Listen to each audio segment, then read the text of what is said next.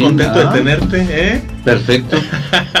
Aquí para comentar un tema que está más calientito que el pan de Queréndaro. Más calientito que el pan de Queréndaro, así, es, novedoso. Recién salido. Recién salidito, eh, que entró en vigor el día de hoy.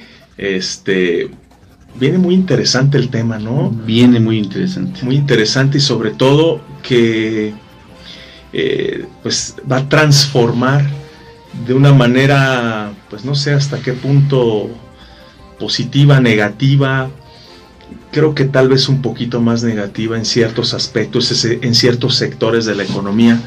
Pero que bueno, tú ya nos platicarás acerca del mismo. Y antes de comenzar, que nos platiques, amigo, para todas las personas que nos están escuchando y viendo a través de Periódico Provincia en su Facebook Live, que nos platiques un poco de quién es Silvano Vilches, tu trayectoria, amigo, por favor.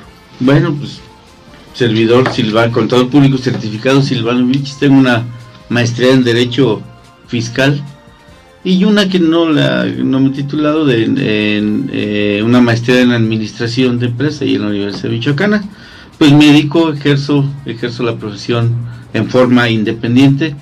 Eh, estoy más metido en en los temas de seguridad social todo lo que tiene que ver con seguro social pensiones este tema de outsourcing todo lo que tiene que ver con seguridad social así es a la orden.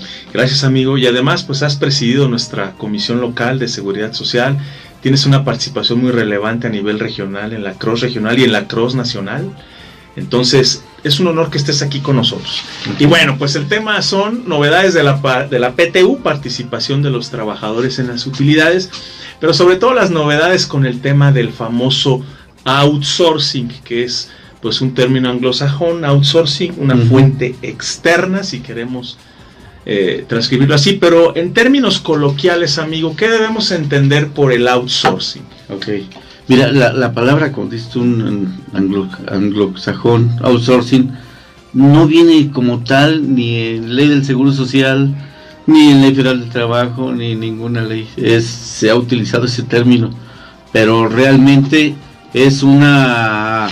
Uh, todavía más coloquial. Tú tienes una empresa, yo tengo una empresa, matas puercos y no tienes gente, te falta gente y me dices, oye, tú tienes una empresa, mándame gente para que me ayude a matar mis puercos. La gente que yo te mando es la que juega dentro del outsourcing o de la de que yo te mando personal a tu empresa para que para que trabaje. Ese serían términos muy coloquiales lo que es la, outsourcing. Te mando gente de, de fuera, tú contratas gente de fuera para que trabaje en tu empresa con tu maquinaria, con tú le vas a dar las instrucciones y todo esto. Eso, es, sería sin términos coloquiales lo que es una outsourcing. Hay mucha confusión, hay mucha confusión porque hay unas empresas que son prestadoras de servicios. Ejemplo, una de seguridad de limpieza. Seguridad de limpieza, yo te la mando a tu empresa, a la misma materia de puercos, pero yo te la mando a que te limpie las oficinas, te limpie eh, a lo mejor el área de trabajo, te limpia la banqueta, pero esa persona va con el uniforme de mi empresa, no con tu empresa.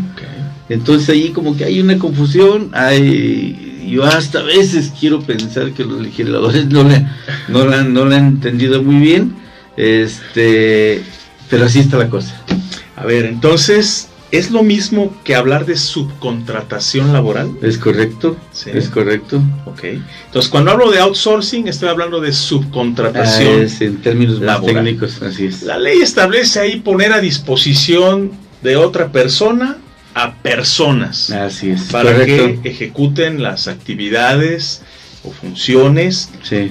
¿Órdenes, amigo? Sí, pero es, pero es, o sea, exactamente, es bajo tu dirección con tu equipo y bajo tu supervisión. Si no se cumplen los elementos y yo te mando la gente como la de limpieza, la de seguridad, y yo le doy las órdenes, le doy el equipo, le doy el uniforme, yo contratista, este, entonces estaríamos hablando de una prestación de servicios. Fíjate qué interesante. Pero ahí es donde viene ahí es donde viene el problema. Es una línea muy muy muy delgada entre ese, en lo que eran, porque ya lo están eliminando, en lo que eran las outsourcing y lo que eran las prestadoras de servicios. Híjole, ahorita me acordé de un tema así rápidamente, sin salirme de este gran tema. aquellas retenciones, ¿te acuerdas que había que hacer en prestadoras de servicios y que hablabas de qué es poner a disposición Es correcto. de alguien? Pero bueno, no me quiero desviar. Sí. Subcontratación laboral, Sí. entonces outsourcing, pero Sí. es poner a disposición, mandato, orden, dirección de otra persona a personas que yo no tengo en mi empresa, Ah, claro, ¿sí? que no claro. tengo el personal. Y entonces una persona que si tiene a ese personal, lo pone a mi disposición. Es correcto, Ok. es correcto. Bueno, pero entonces, a ver, porque el Ejecutivo envía una iniciativa de ley que ya está aprobada, Sí, donde él habla de que pues hay que combatir estos esquemas de contratación, porque vulneran los derechos de los trabajadores, porque hay abuso de algunas empresas en ese sentido, y entonces eh, dice hay que desaparecerlo, hay que regularlo. ¿Y qué nos puedes comentar de lo que se publicó precisamente ahora el 23 de abril con motivo de esta reforma? sí. 23 de abril salió una, una modificación que fue muy cacareada, eh, fue mucho tiempo muy, muy cacareada. Este, donde prácticamente en esta publicación están eliminando la outsourcing. Eliminan las- los artículos donde venía el outsourcing. Están pegándole a empresas que hicieron realmente outsourcing y la están metiendo al mismo, que tiré al mismo cajón con las otras que no eran. En la práctica, a mí me ha sucedido mucho, por ejemplo, en una, en una fábrica de muebles, eh, llegaron alguien que les quería vender una asesoría, este, y les decía, oye, a ver, préstame tu nómina. Ay, tanto. ¿Sabes qué? Pásame toda tu, toda tu gente que ya está trabajando ahí, te la quito y, y la registro yo con mi registro patronal, perdón, perdón la redundancia, con mi registro patronal en mi empresa, y esa te va a hacer los trabajos que ya te hacía antes. Esos son los abusos del outsourcing. Por esas están eliminando todas las demás. Y entonces, eh, si el trabajador ganaba 500 pesos diarios, acá en la otra empresa que se las llevaba a otra nómina, lo registraba en el Seguro Social con 150 pesos. Y lo demás, pues se alimentaban a ver qué concepto le pagaban. Le pagaban eh, unos conceptos que vi alguno que decía supervivencia por. Vale, bueno, X, X, X razón. Esas eran la- las simulaciones de las out- outsourcing, que te quitaban a la gente y esa misma gente estaba. Por eso le pusieron, la eliminaron y pusieron candados para, para así meter eh, intermediarios laborales. Y sí metieron por ahí. Y hubo- esas son algunas modificaciones. De entrada, de entrada, el artículo 12 de la Ley Federal de Trabajo, me permito aquí leerlo, digo, para, sí, adelante, porque sí, está, por supuesto, sí. pero nada más, este, fíjate literalmente como dice ese 12, queda prohibida la subcontratación de personal, sopas. Toda. Se terminó toda, toda, toda. Este, más adelante ya nos dice, eh, eh, excepto, y entonces ya nos da por ahí que son unas excepciones que están medias complicadas. Porque eso me lleva a la siguiente pregunta. O sea, porque eh, habla de servicios especializados que no estén relacionados con el objeto social de la empresa o con su actividad preponderante. Correcto. Entonces, y que esos servicios podrán ser llevados a cabo vía la subcontratación laboral. Pero ¿a qué se refiere eso? Ok. Vuelvo al ejemplo de, de tu matadera de puercos. este, en tu buen ma- ejemplo, ¿eh? en tu matadera de puercos o matanza como dicen Ok, en Estados Unidos eh, de puercos matanza de pues, en inglés, no, Eh, ok. bueno. Este, tú en tu objeto social, en tu acta constitutiva, tú te dedicas a engordar cerdos, a matarlos y demás. Lo Sí. tienes en el objeto social. Sí. Bueno, como ya está en tu objeto social, Sí. tú no puedes contratar ninguna actividad de un tercero que tengas en tu objeto social. Esa es una de las limita- una de las prohibiciones. Si tú quieres contratar, este, eh, bueno, ya no son una subcontratación, no, no de esa actividad que tú vas a contratar no debe estar dentro de tu objeto social. Eh, otro ejemplo, en tu mismo, en tu mismo negocio, Sí, sí. este, tú tienes en tu objeto social, tienes que hacer servicios de limpieza y vigilancia, no puedes contratar servicio y vigilancia, aunque sea de las listadas en la Secretaría de Trabajo y Previsión Social, no lo puedes hacer. Y en México somos bien dados Acá agarramos un machote de un acta constitutiva. Un formato. Es bueno, un formato. un formato. Y entonces, este, el, ponemos que somos comercializadora, vendemos equipo de cómputo, damos vigilancia, damos servicio. Bueno, vendemos mole los domingos. Entonces hacemos, hacemos unas actas constitutivas con un objeto inmenso, amplio, muy amplio. Y entonces, aguas, hay que revisar. Esa es una de las sugerencias, revisar los objetos sociales de nuestras actas constitutivas, porque si alguno de algún servicio que queremos contratar está en ese objeto, no lo vamos a poder hacer. No lo vamos a poder hacer. Ahora, otra cosa, eh, la Secretaría de Trabajo y Previsión Social tiene 30 días para crear una lista, una lista de, de los servicios que sí van a estar permitidos.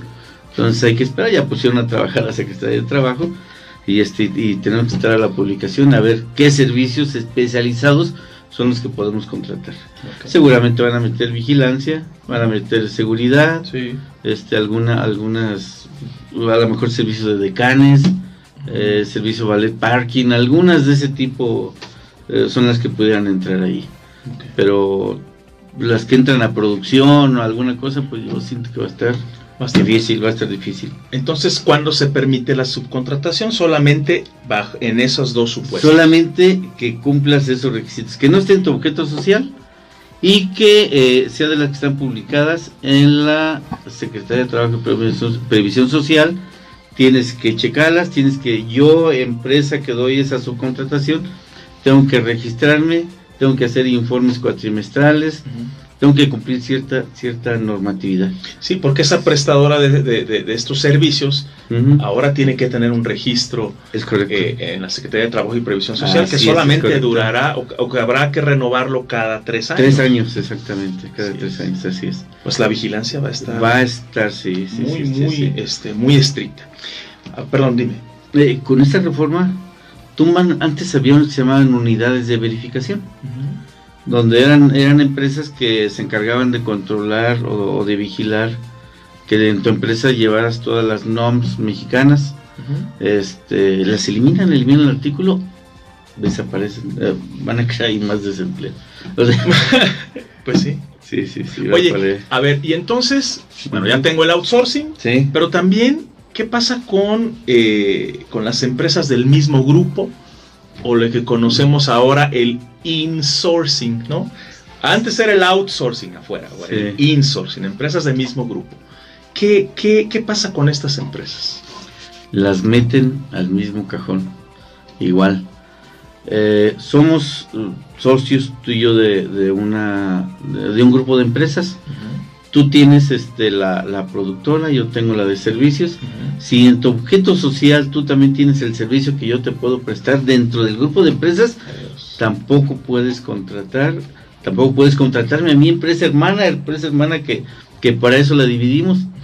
Hay empresas que tienen este, una sociedad mercantil que se dedica al arrendamiento, otra que tiene inmuebles, otra que tiene limpieza, otra que tiene... Entonces, también esas deben de tener cuidado qué actividades tienen en el objeto social.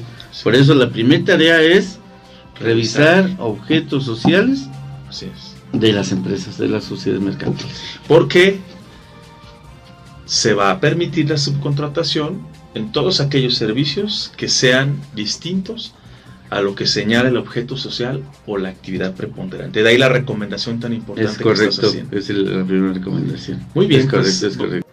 Certificado Silvano Vilche Suárez, invitado de lujo para hablar de este tema tan relevante del outsourcing y estas modificaciones que hay para este año que entraron en vigor el día de hoy, saliditas, como comentabas, más calientitas que el pan de querenda. Ok, amigo. A ver, entonces, ¿qué, que nos puedas comentar algunos de los requisitos para la subcontratación de servicios especializados? Bueno, uno de los requisitos es, primero, tú vas a, tú vas a recibir el, el servicio. Pues primero tu objeto social, ya lo vimos, ya lo vimos.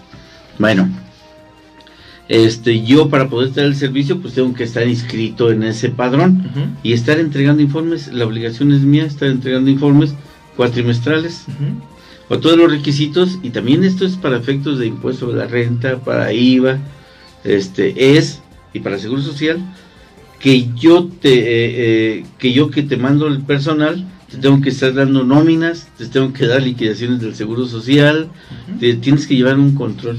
Todo lo que permita comprobar el cumplimiento de esas obligaciones. Así es, porque si no, si yo que te presto, que yo estoy recibiendo el ingreso, no cumplo con todas esas obligaciones, eres responsable solidario, conmigo. Antes había una había una responsabilidad subsidiaria, como estaba la ley antes. ¿Qué quiere decir esto? Que primero si no cumplía yo, este cumplías tú. Ahora no, ahora son responsables los dos, son solidarios. Entonces la autoridad se puede con cualquiera de los dos. Así es. Entonces, ese sería algunos de los requisitos. Ok. Entonces, ahora, respecto de la sustitución patronal, ¿qué me puedes comentar al respecto de eso? Fíjate que aquí va a haber, yo veo oh, un gran problema, un gran problema que va a ser en la práctica. Tú tienes contratándome ya cinco años que yo te mando a mi personal a su matanza de puercos. cinco años. Sí, ya. Me dieron, ahorita ya me cortaron eh, ese trabajo, ya me, ya me cancelaron esa actividad. Entonces, como dice la ley, que todos los trabajadores que yo tenía registrados y que trabajan en tu empresa, se deben ir a tu empresa y tú les debes de respetar la antigüedad, este, les debes de pagar todas las prestaciones, ya van a ser tus trabajadores. Yo ya me van a borrar del mapa, te vas a quedar tú con toda la responsabilidad. La sustitución patronal es cuando tienes una empresa, la eliminas y llega otra en las mismas instalaciones con los mismos activos y se queda con los mismos trabajadores. No liquidas a los trabajadores, nada más los pasas de esa empresa, los pasas a la, a la que subsiste a la que subsiste y esa se, se, hace carga de todas las obligaciones laborales. Y salvaguardando los derechos ya contraídos de los trabajadores. Pero antes se ocupaba uh, que, que, el activo fijo también lo pasaras. En este caso, como excepción, vas a hacer la sustitución patronal sin el traspaso de activo fijo. Es una dispensa que dieron, si no, no podían hacer. Pero el problema de esto es, esa gente que tiene cinco años conmigo, tú te vas a aventar la carga, la carga de, esa carga laboral, de pagar primas de antigüedad, lo que es de acumulado de primas de antigüedad, lo que es de vacaciones y todo esto. Pues eso En la práctica va a estar muy, muy difícil. Muy difícil. Va a llegar al grado que tú me vas a decir, oye, pues sabes que pues ya acabó el contrato, lo que sea, pues ya no los quiero.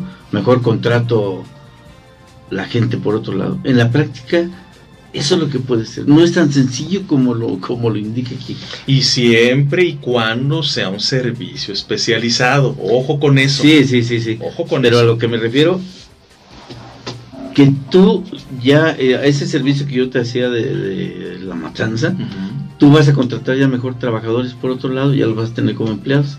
Pero no vas a cargar con la responsabilidad de todos los trabajadores que te mandaba tu, tu contra tu contratista. Pues es inhibitoria completamente. Yo creo, no yo creo. Subcontratación. Y entonces lo que van a hacer es, va a haber mucho desempleo. Va a haber todo desempleo. Todos los trabajadores que yo te mandaba, puede ser que tú ya me los contrates porque va a ser una carga para ti. Si ya tienen cuatro años trabajando contigo, ¿a cuánto le tienes que pagar de, de dar vacaciones, de prima de vacacional? Uh -huh. O la prima de antigüedad. Uh -huh. Entonces yo siento que ahí están limitando este, las actividades. ¿El fondo de la reforma cuál es en tu opinión? El fondo de la reforma, pues... Y dejando, y dejando de lado el tema electoral, que bueno... Sí, sí, sí, pues, sí, sí, este... sí. Yo siento que fue mal tiempo para haber sacado esto. Tenemos escasez de trabajo, tenemos problemas sí, económicos. Venimos de una no era el tiempo, no era el tiempo para para meternos con esto. Tenemos inflación. Sobre todo porque decías algo muy importante hace rato. O sea, hay empresas que nos queda claro, como en todos y como en todos los países, que abusan de ciertos esquemas. Sí, claro, claro. Eh, hay, hay, empresas que, que además la autoridad sabe quiénes son y que además la autoridad sabe dónde están. Pero ¿por qué meter a todos en el mismo bolso? ¿no? Es correcto. ¿Por qué no mejor eh, ubicar e ir con el que está haciendo cosas indebidas? Y el que está haciendo las cosas bien, pues déjalo trabajar, ¿no? Claro, más supervisión. Pues claro, ok, supervisas que esté cumpliendo con las obligaciones, que los derechos de los trabajadores estén salvaguardados, que la porque además es muy importante la viabilidad de la empresa, porque cuántas empresas existen en este país que tienen que requerir a la subcontratación, hablemos por ejemplo de ensambladoras de autos que, en todo el Bajío este, pues están instaladas, ¿qué va a pasar con esas empresas, no? Y la economía que generan no solamente para pues el estado en el que radican, sino para el país mismo, ¿no? Entonces, ¿cuál es el fondo? ¿Realmente era combatir la, el abuso que se hizo en estos esquemas? Pues sí, sería mucho abuso, pero yo creo que no era, no era para tanto. Yo creo que no era, no era, no era para tanto, era nada más meterles más control. Llevaron más informes, se, se dan informes en el Infonavit, se dan informes en el seguro, Nada más darle seguimiento. Y me preocupa que luego hay mucha desinformación. Sí. Porque hay muchos analistas luego este, que salen en los noticieros, pues dando algunas opiniones que no necesariamente están basadas en la técnica, en lo que establecen las disposiciones y crean confusión en, en, la audiencia. Por eso es importante que se acerquen a sus contadores colegiados certificados en el Colegio de Contadores Públicos de Michoacán trabajamos de manera permanente. ¿Cómo afecta o qué implicaciones o qué cambios va a haber para lo que tiene que ver con la PTU, la participación de los trabajadores en las utilidades de las empresas, que está eh, conferida en el artículo 123 de la Constitución, que establece o refiere a la ley del impuesto de la renta para su determinación, que establece la época en la que debe de pagarse y que pues que ya estamos ya está corriendo el plazo para que esto suceda. ¿Hay algún cambio en este sentido, amigo? Mira, bueno, es Constitución, Ley Federal de Trabajo y aisladamente el ISR para su cálculo la base o la base, ok. Fíjate que hubo una reforma también aquí en el en, este mismo en este mismo eh, en esta misma publicación, en esta misma reforma que tiene que ver con PTU, que, que aparentemente o no sé si así lo quisieron manejar. Estás en, en una publicación para outsourcing, pero es una modificación que, ah, que va a aplicar o es una de las es una de las dudas que podemos tener y que ya la desahogaremos aquí con los especialistas que van a venir el próximo jueves a darnos el tema de mitos y realidades del outsourcing del teletrabajo, este, donde podemos aclarar esa duda, porque esta reforma, este artículo, no tiene nada que ver con el outsourcing, tiene que ver con la PTU de todos los trabajadores, con la PTU de todos los trabajadores, porque la modificación viene adicionar una fracción, una fracción octava al artículo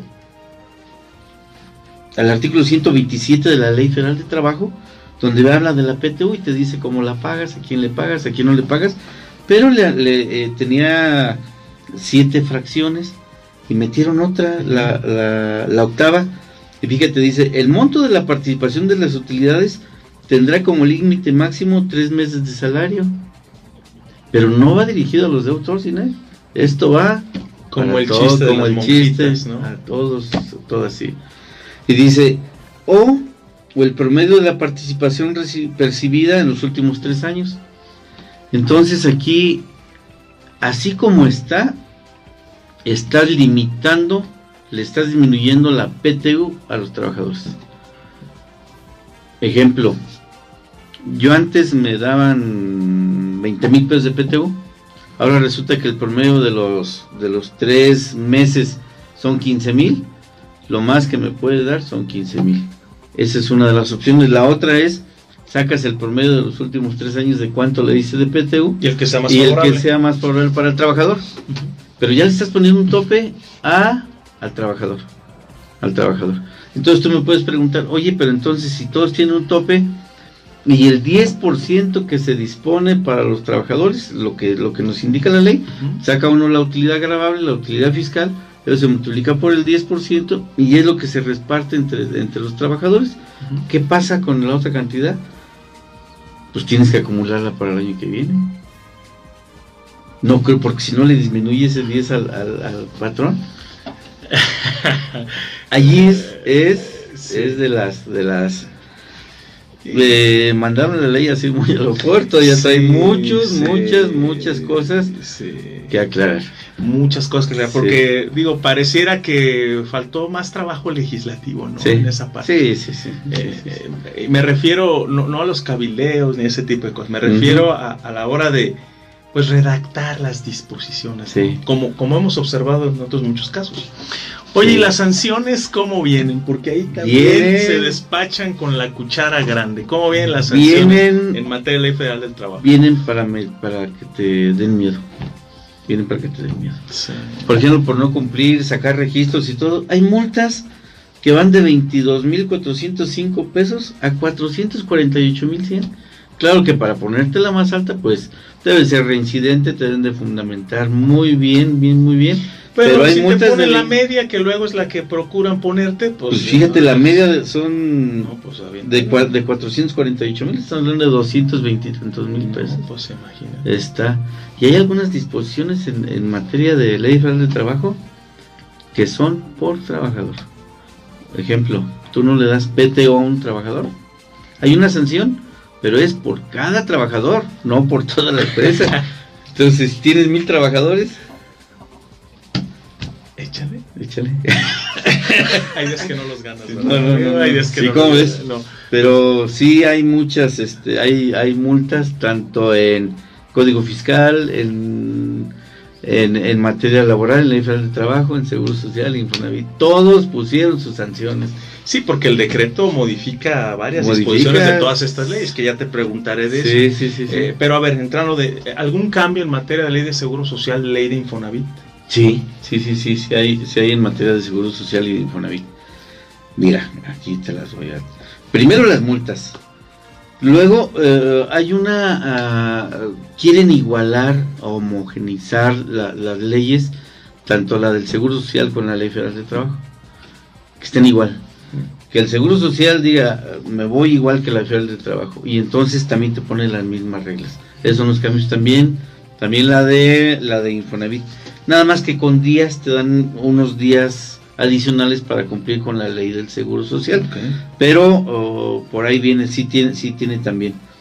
Y, y, en el seguro social es donde tenemos que entregar los informes cuatrimestrales que te comentaba. No es el ley federal de trabajo, no es en, allá nada más es registrar, está en el padrón.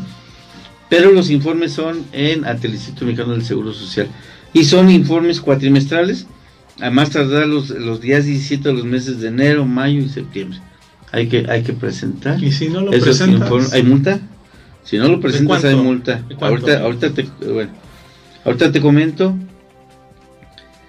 Es, eh, la multa es de 44.810 pesos a, hasta, hasta 179.240. ¿Qué deben de tener esos informes? Porque aquí hay más carga. Pues primero los contratos, hay que registrar los contratos tienes que tener eh, del contrato, pues debes de, debes de tener eh, el objeto, los trabajadores, hay que hacer relación de, todos los trabajadores que vas a contratar eh, con su CUR, con su registro de contribuyentes, número de seguridad social, todo, todo bien, bien, bien. hay que darle toda esa información al seguro social. Y, y para Infonavit también viene en, en, ese mismo en ese mismo tenor y también hay que entregar informes al, al Infonavit. Entonces, pues nacen más obligaciones, crecen más obligaciones. Y más carga administrativa. más carga administrativa. Y ahorita estamos viendo Ley Federal de Trabajo, Seguro Social e Infonavit. Que eso, ah, pero ahora viene esta pregunta, porque también hay cambios en Código Fiscal de la Federación. Sí. Hay en renta y hay en IVA. Sí. Antes de que avancemos más en materia de seguridad social, tenemos que ver el registro por clases. Antes, con la outsourcing, yo tenía una empresa que tenía varias actividades, le mandaba gente a un restaurante, le mandaba gente a un hotel, le mandaba gente a una purificadora de agua. Y entonces yo podía tener las cinco clases que hay en el Seguro Social, las cinco fracciones, y dependiendo de la empresa donde esté, pues ahí, registraba en ese registro patronal a los trabajadores y pagaba diferentes. Ahora no, ahora eh, eh, tienes que irte con la, con la clase donde esté la empresa y hay que hacer cambios y con toda mi gente que yo te voy a, que yo ya no quise, si tú la contratas, pues tiene que ir con la clase que tú tienes. Y este, te puedes subir, te puedes subir la clase. Entonces también, Debemos de tener cuidado ahí con, con las clases. es la otra recomendación.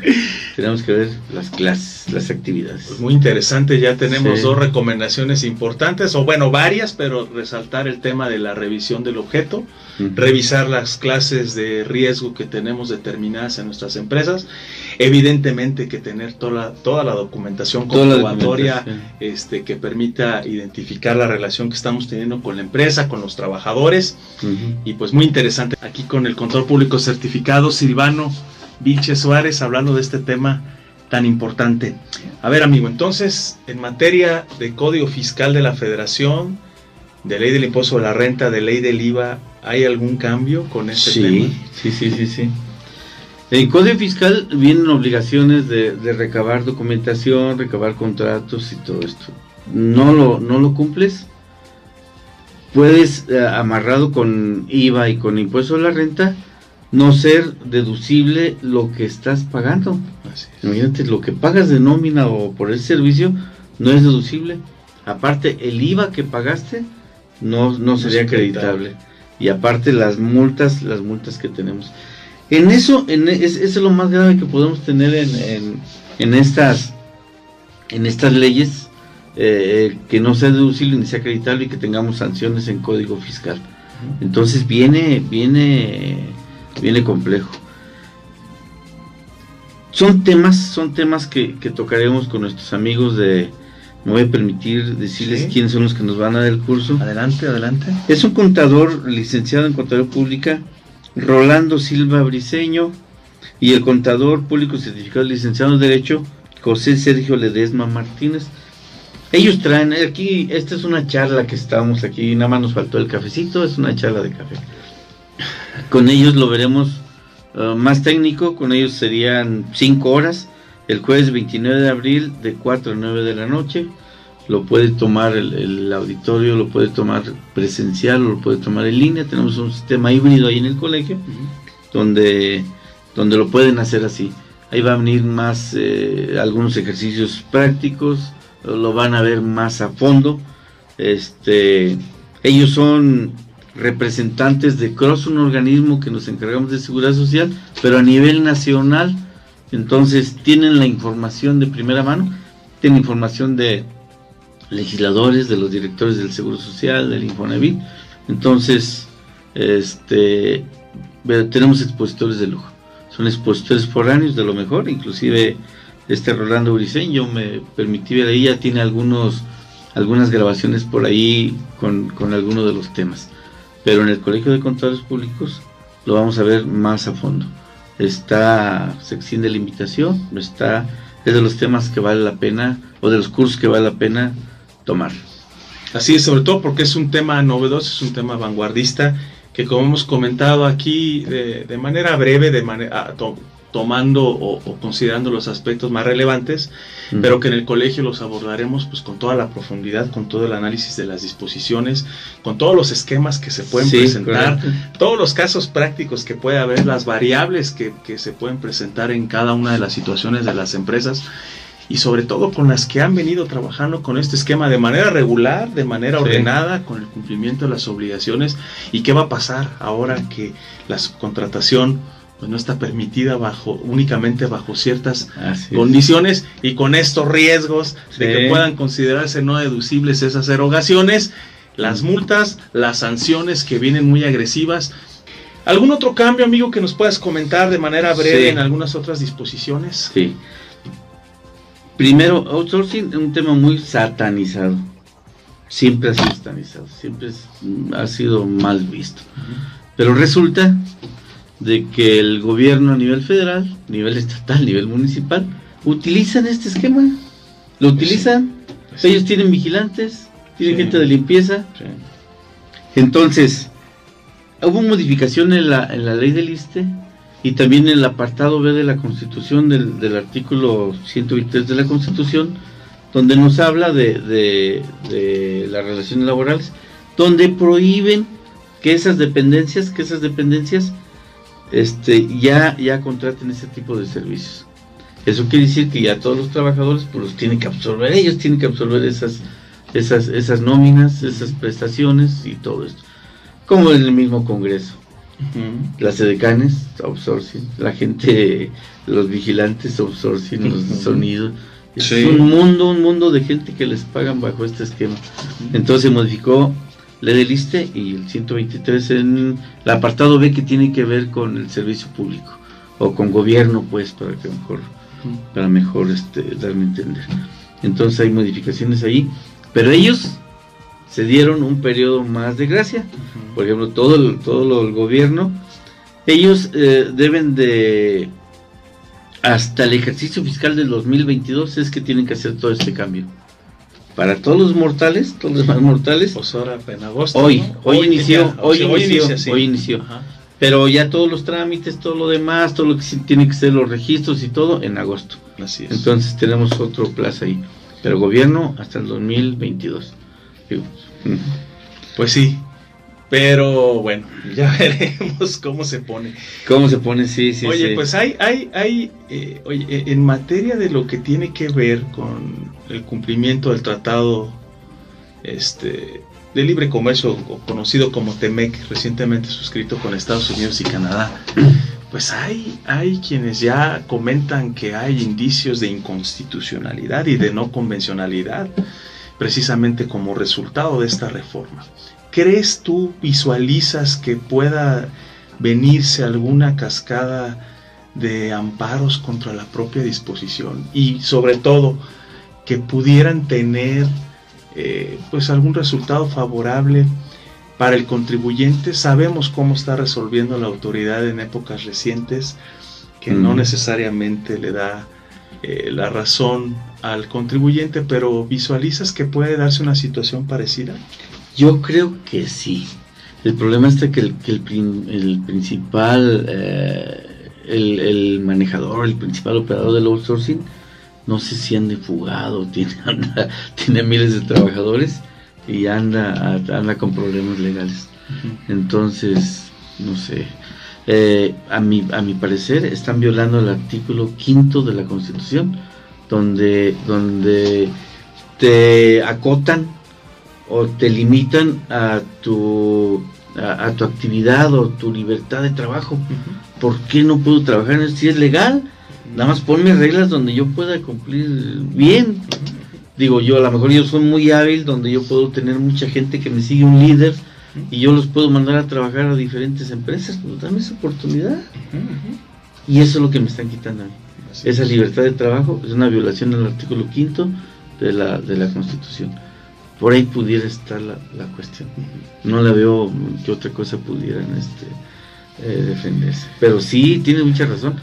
Ahora, lo otro de, de las ensambladoras, pues eso lo pudiera manejar como maquila que es otro tratamiento totalmente diferente porque tú haces tu empresa, tú contratas a tu gente y lo único que te mandan es la gente, los productos para que los armes, los ensambles y todo, pero también las maquilas, no te creas que, que están también así muy bien, también pudieran, pudieran. Pero es que hay, pero es que hay tantos y tantos sectores, sí, tantos sectores, alimenticios agropecuarios, este, que, que, van a ver, o sea, se las van a ver complicadas para poder adaptarse a esta, a esta nueva normalidad también en la, en la subcontratación. Fíjate, te comento en los transitorios, transitorios, siempre en una ley, siempre en una disposición, hay que leerla, pero hay que irnos a los transitorios a ver cuánto en vigencia, es importantísimo.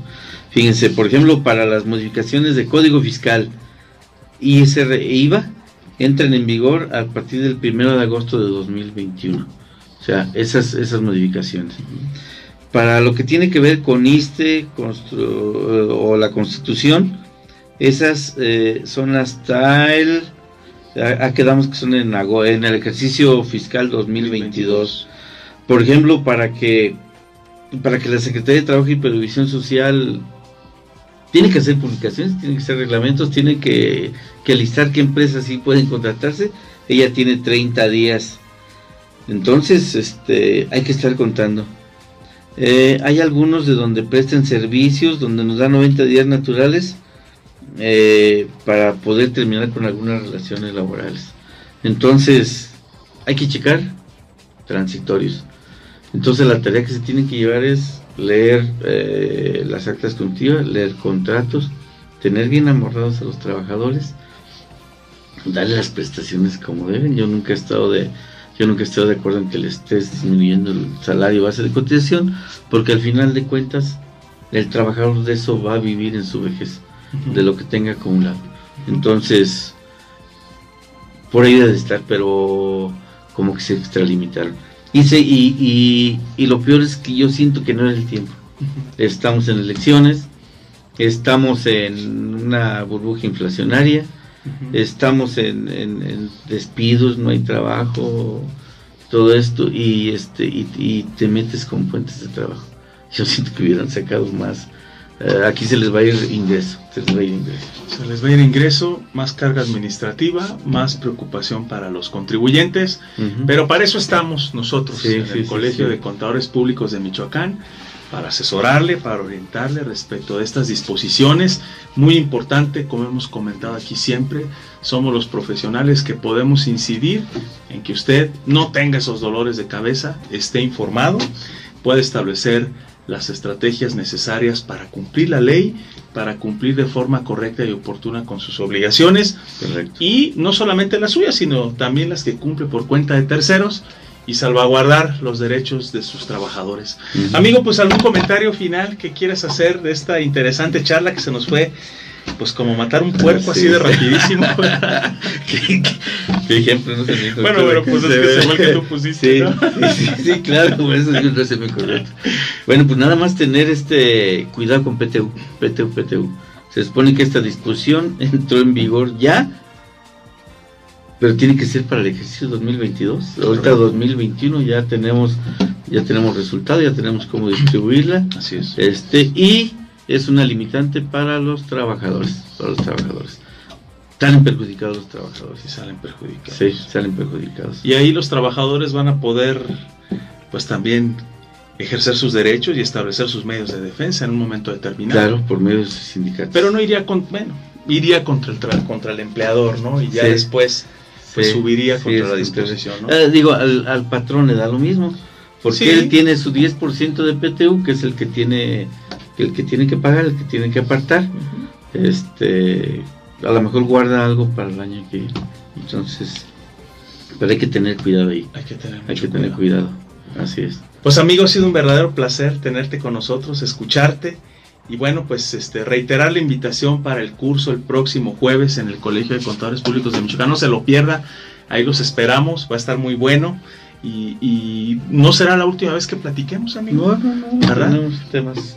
Y entonces, bueno, pues revisen, revisen por ahí la determinación de la PTU, que ya fue declarada en el caso de personas morales el 31 de marzo, que fue la fecha que, que, que establece pues como límite, si bien es cierto no expresamente la disposición, pues sí dice que después de los tres primeros meses en que concluye el ejercicio fiscal, para que se pague la, parte correspondiente a cada uno de los trabajadores, porque también si no se paga, se meten en problemas. Hay que ¿eh? tener cuidado ahí porque la disposición dice 30, eh, que es 60 días después de que se tuvo que se tuvo o, se presenta la declaración anual, se presenta el 31 de marzo, 60 días, si contamos 60 días, ah, sí. trae 30 días abril y 31, 31 mayo. Entonces, 30 Entonces, de mayo. Eh, si pagamos la PTU 31 de mayo, aguas lleva sanción y por trabajador, ¿eh? Por trabajador. Entonces, se vence el plazo 30